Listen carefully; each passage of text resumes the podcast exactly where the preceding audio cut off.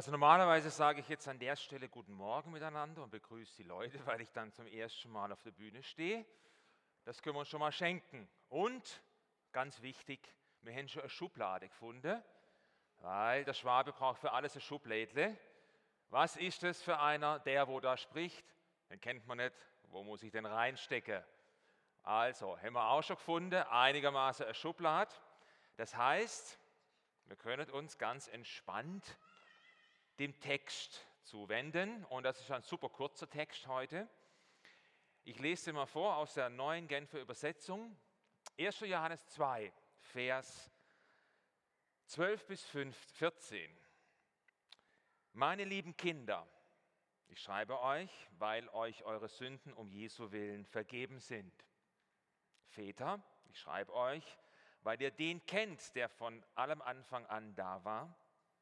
Ihr jungen Leute, ich schreibe euch, weil ihr den Bösen besiegt habt, den Teufel. Lasst es mich noch einmal sagen. Kinder, ich schreibe euch, weil ihr den Vater kennt. Väter, ich schreibe euch, weil ihr den kennt, der vor allem Anfang da war. Ihr jungen Leute, ich schreibe euch, weil ihr stark seid. Das Wort Gottes ist in euch lebendig und bleibt in euch. Und ihr habt den Bösen besiegt. Also als ich den Text zum ersten Mal gelesen habe, nachdem ich wusste, was dran ist, ging es mir wahrscheinlich wie so manch anderem, der hier predigt und einen Text kriegt. Ich dachte, boah, Alter, das ist nicht wahr jetzt. Über das soll ich predigen. Ausgerechnet im Jesus-Treff, halt mich fest. Ja, was machst du dann? Dann liest es nochmal durch und du liest es nochmal durch und nochmal. Und das ist das Coole ja beim Wort Gottes da, je öfter du das liest und dich damit beschäftigst, plötzlich fängt es an, zu dir zu reden. Ich drücke das mal so aus. Und in so einem Text kannst du dann tauchen, wie im Meer, immer noch tiefer, noch tiefer, eigentlich in jedem Bibeltext. Du musst halt ein längerer Atem mitbringen und Zeit. Und wenn du das nicht hast, dann schaffst du es nicht unter der Oberfläche. Ich habe gemerkt, bei so vielen Bibeltexten und bei dem ganz speziell, das sind so Texte, die springen dich nicht gleich an, wie so ein Löwe da drüben in der Wilhelma, wenn du dem in der Käfig steigst. Aber wenn er dich mal hat, der Text, dann, dann wird es spannend und dann lässt er dich nicht mehr los. Also, Johannes schreibt hier, ich weiß nicht, ob das die anderen schon mal erwähnten, an Kinder, an Väter, an junge Männer. Das muss man jetzt nicht wörtlich so nehmen, sondern das sind Synonyme. Das heißt, es bezieht sich auf Männer wie auf Frauen, und es bezieht sich auf den unterschiedlichen Grad an Glauben und an Reife, den seine Zuhörer oder die Empfänger des Briefes da haben. Und je nachdem, was für Bibelübersetzung du hast, in gedruckter Form, wirst du feststellen, dass diese drei Verse anders dargestellt werden in dem Brief, bei manchen Übersetzungen, so bist du, wie man das von den Psalmen kennt. Und das macht durchaus Sinn, weil wenn du den Brief, der ganze Brief liest, merkst, die sind so eingeschoben, Mitte drin. Also Johannes platziert die Mitte drin, wahrscheinlich, damit wir drüber stolpern sollen. Das war seine Idee. Und es passiert dann auch. Und dann fällt dir, wenn du das liest, mal gleich auf, ist mir aufgefallen, an keiner Stelle in dem Text findest du eine Aufforderung oder ein Appell oder eine Anweisung zu irgendwas, zum christlichen Lebensstil oder zum Umgang mit diesem und jenem. Nicht einmal eine Warnung ist da drin, was für den ganzen Brief aber passend wäre, sondern in denne drei Vers, der besteht rein aus Feststellungen von Tatsache und zwar von ganz grundlegend fundamentale Tatsache. Oh, hast du es gehört, das Wort? Wird manchmal hochemotional behandelt und manche stecken das immer gleich in die unterste Schublade. Es hieß fundamental. Weiß gar nicht, ob man das hier sagen darf. Aber ich habe für diese Predigtserie so, ein, so Erläuterungen gekriegt, die haben ja sicher, müsstet ihr alle mal gesehen haben, zumindest im Internet. Ich habe das schön auf meinem Blatt, PDF-Format gekriegt. Und sehr coole Erläuterungen, wer immer die geschrieben hat, sehr gelungen.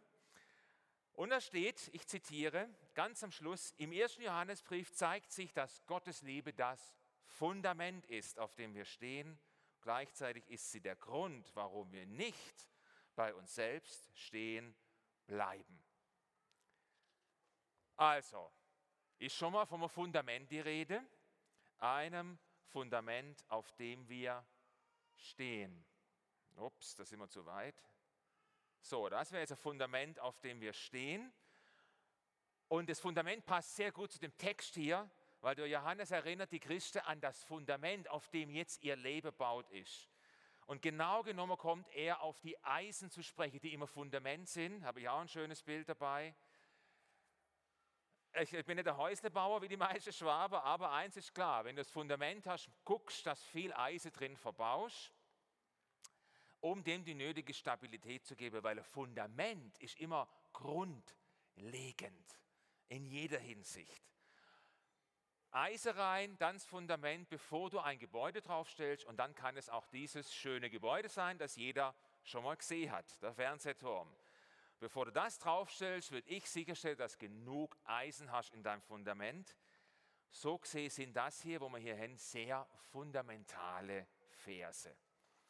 Und ich weiß, da klingelt bei manchen dann schon gleich sowas wie ein christlicher Fundamentalismus und sowas. Aber ganz echt, für mich ist das ein Schlagwort, das macht gar keinen Sinn weil im Leben eines jeden Menschen gibt es sowas wie ein Fundament. Alle bauen ihr Leben auf etwas. Das können ja Überzeugungen sein, Ideologien, das kann dein Können sein, dein Besitz, dein Geld, dein Beruf, dein Erfolg, deine Präsidentschaft beim VfB oder was weiß ich. Du baust drauf und daraus ergeben sich dann so Beton- und Eisenmischungen clever und machtgierig, gebildet und bekannt, fleißig und schlau, egoistisch und rücksichtslos, erfolgreich und schön. Also auf irgendeinem Fundament steht unser Leben. Und wenn ich das nicht entscheide, werde das andere für mich machen und ich merke das noch gar nicht mal. Wohl dem, der sein Fundament kennt und weiß, worauf er sein Leben baut und welche Hoffnung er hat. Und darum geht es Johannes hier in den Vers. Also, Vers 12, mit dem hat es ja angefangen, den lese ich nochmal vor. Meine lieben Kinder, ich schreibe euch, weil euch eure Sünden um Jesu willen vergeben sind. Kurz und knackig auf den Punkt gebracht. Trotzdem steckt gewaltig viel drin. Im Grunde genommen hat es ja eine ganze Menschheitsgeschichte, unsere Menschheitsgeschichte verändert. In zwei Wochen ist es her, da haben wir es gefeiert, Ostern. Und ohne der Tod Jesu am Kreuz, ohne Ostern, ohne die Auferstehung, die wir da feiern, würden wir heute nicht hier sitzen, würden wir uns heute hier nicht versammeln und wir hätten uns gar nie getroffen.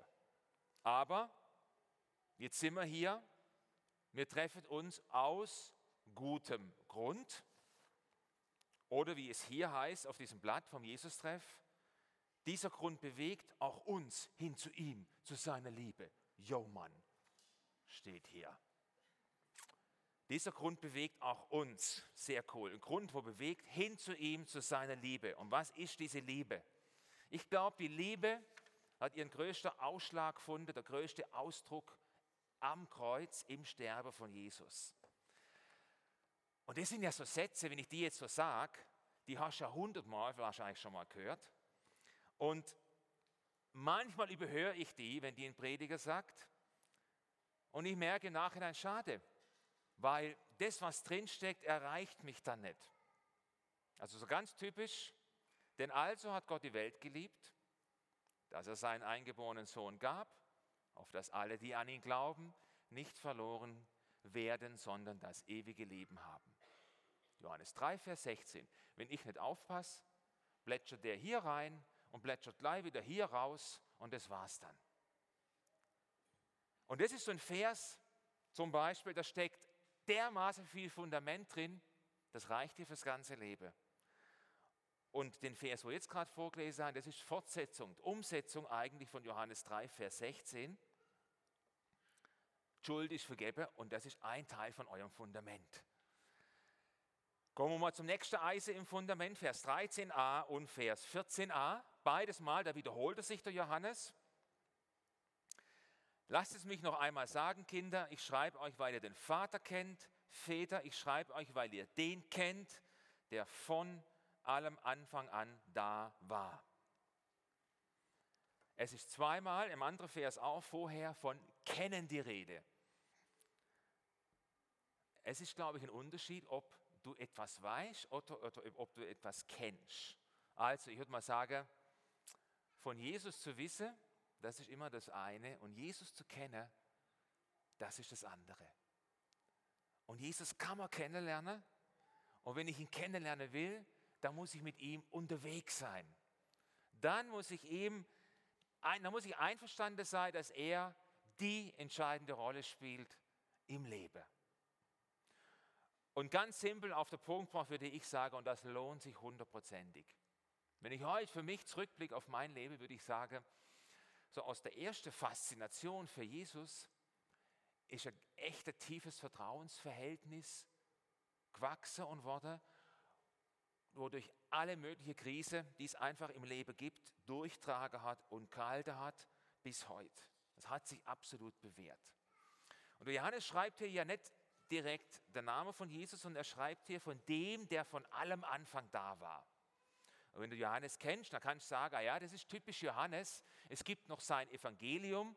Das sind die ersten drei Verse, diese ganz berühmten, manche sagen schon fast philosophische Vers. Ich lese sie aber trotzdem nochmal vor. Im Anfang war das Wort, das Wort war bei Gott, ja, das Wort war Gott. Von Anfang an war es bei Gott. Alles ist dadurch entstanden.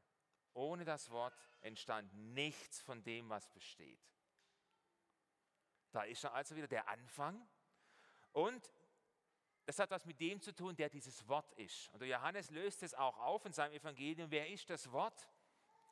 Er, der das Wort ist, wurde ein Mensch von Fleisch und Blut und lebte unter uns. Wir sahen seine Herrlichkeit.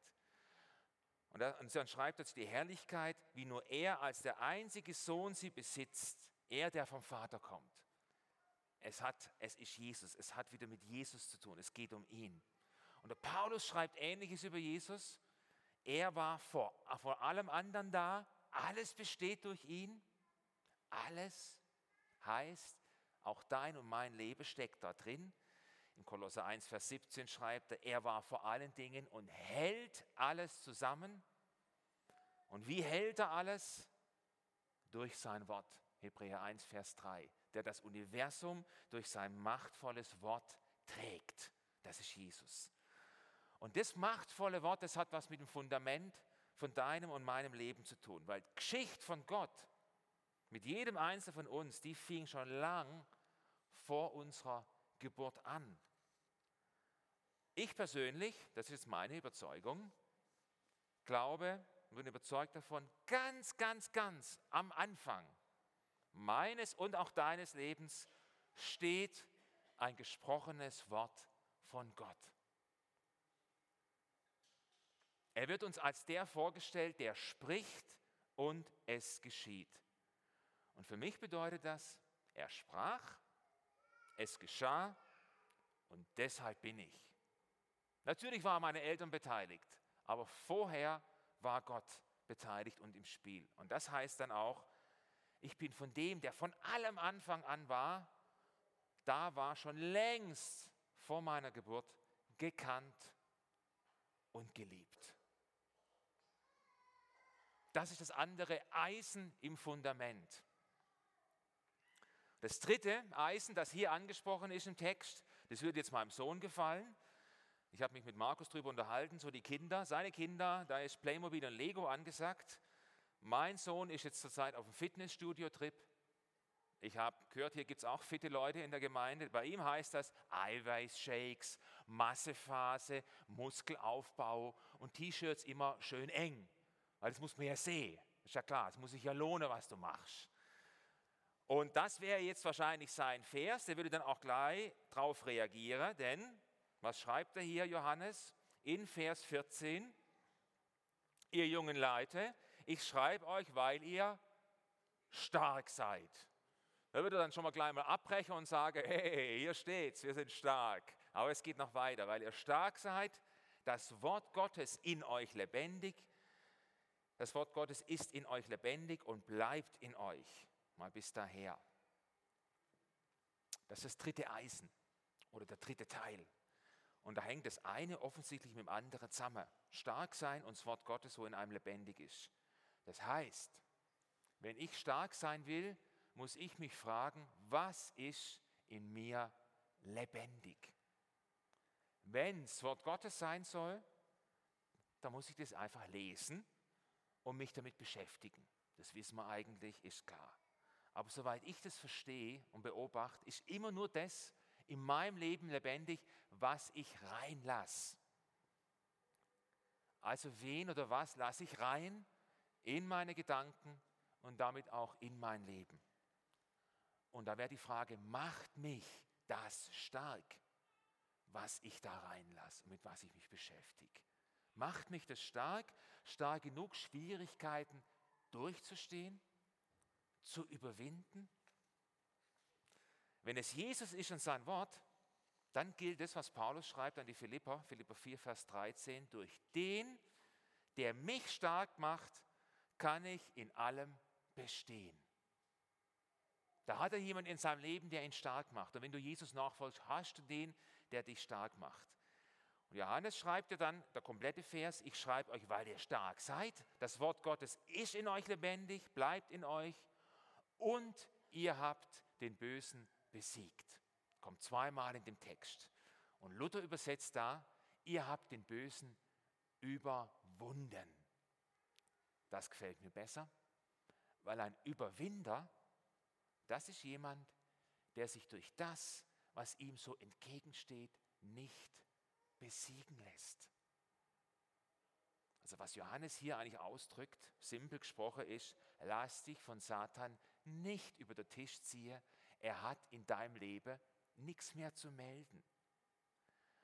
Und wenn nachher der Brief weitergeht, ihr werdet es in der anderen Predigt hören, er geht ein paar Mal noch darauf ein. Ich zitiere das mal, Kapitel 5, Vers 4. Denn alles, was von Gott geboren ist, überwindet die Welt. Und unser Glaube ist der Sieg, der die Welt überwunden hat. Und Kapitel 4, Vers 4, denn der, der in euch lebt, ist größer und stärker als der in der Welt ist. Auch hier ist wieder der Dreh- und Angelpunkt Jesus. Er ist ja der, der Satan besiegt hat. Oder wie es Johannes mal ausdrückt hat in seinem Evangelium, das Licht leuchtet in der Finsternis und die Finsternis hat es nicht auslöschen können. Ostern liegt zwei Wochen zurück am Kreuz. Was hat er gesagt? Es ist vollbracht. Das war ja der Siegesruf von Jesus am Kreuz. Und dieser Sieg, der gilt jetzt in unserem Leben.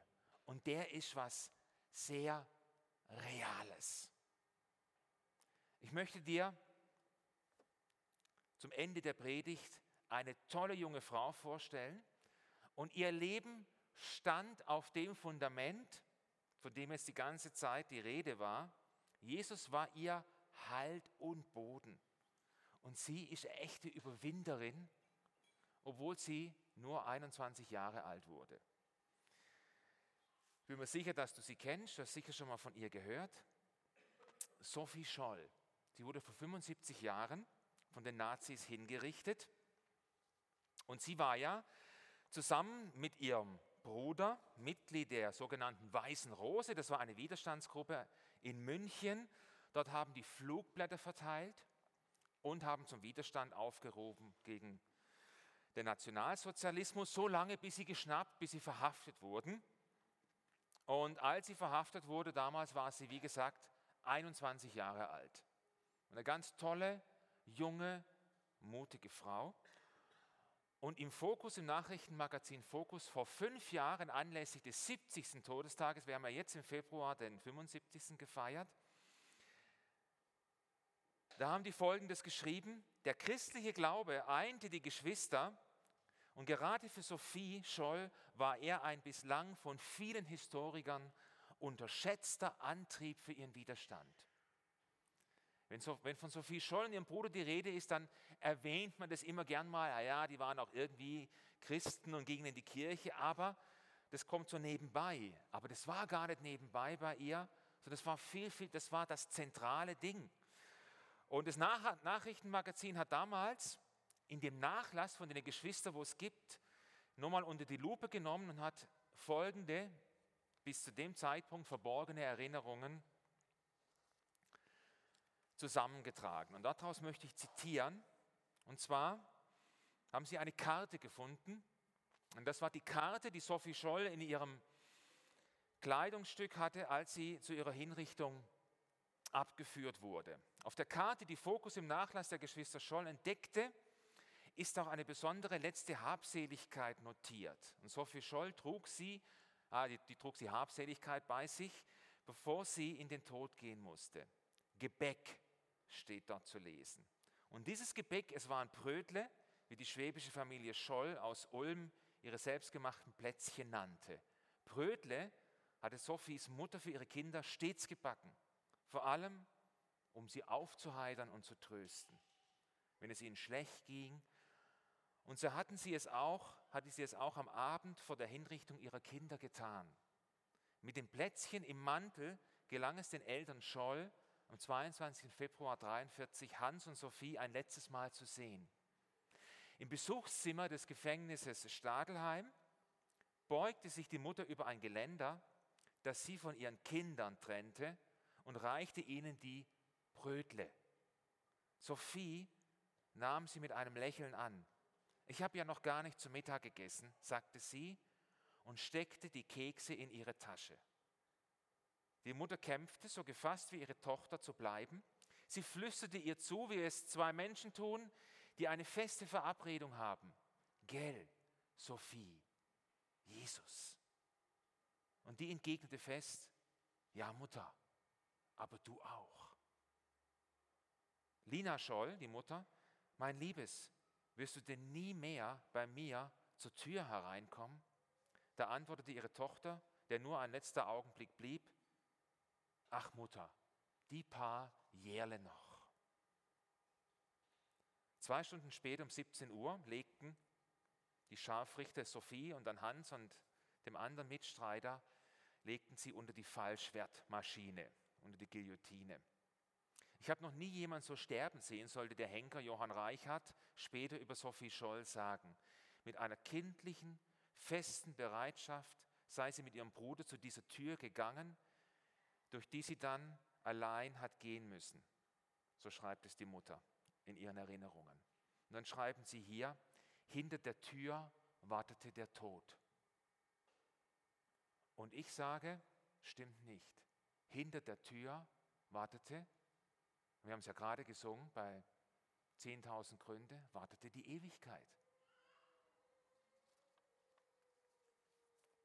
Ich bin die Tür, sagt Jesus, wenn jemand durch mich eintritt, wird er gerettet werden. Ein passenderer Vers kann ich für so eine Situation gar nicht finden. Ihr Leben stand auf einem Fundament, das über den Tod hinausgeht. Verstehst du? Das ist der entscheidende Punkt. Du kannst ja so viele Fundamente bauen, aber welches Fundament, auf das du baust, reicht über den Tod hinaus? Sie musste zwar sterben, aber sie wurde nicht besiegt. Sie hatte das Böse besiegt. Sie war eine Überwinderin. Die Band darf nach oben kommen. Und es waren die drei Worte. Gell, Sophie, Jesus. Und doch steckt in den drei Worte eigentlich alles drin. Auch die ganze Predigt heute. Und deswegen möchte ich die Predigt mit der ganz einfachen Frage beantworten, wenn dich heute jemand fragen würde, mit deinem Namen drin, Gell, in meinem Fall Gell Martin, Jesus, wie lautet deine Antwort? Wenn es dieses Ja ist, dann kann ich nur sagen, Halleluja. Mehr Fundament geht nicht. Es trägt dich durch, durch dieses Leben und über dieses Leben hinaus. Bau dein Leben mutig auf dieses Fundament an der Seite von dem, der versprochen hat, dass er alle Tage an deiner Seite stehen wird und mit dir bauen wird. Sei gesegnet.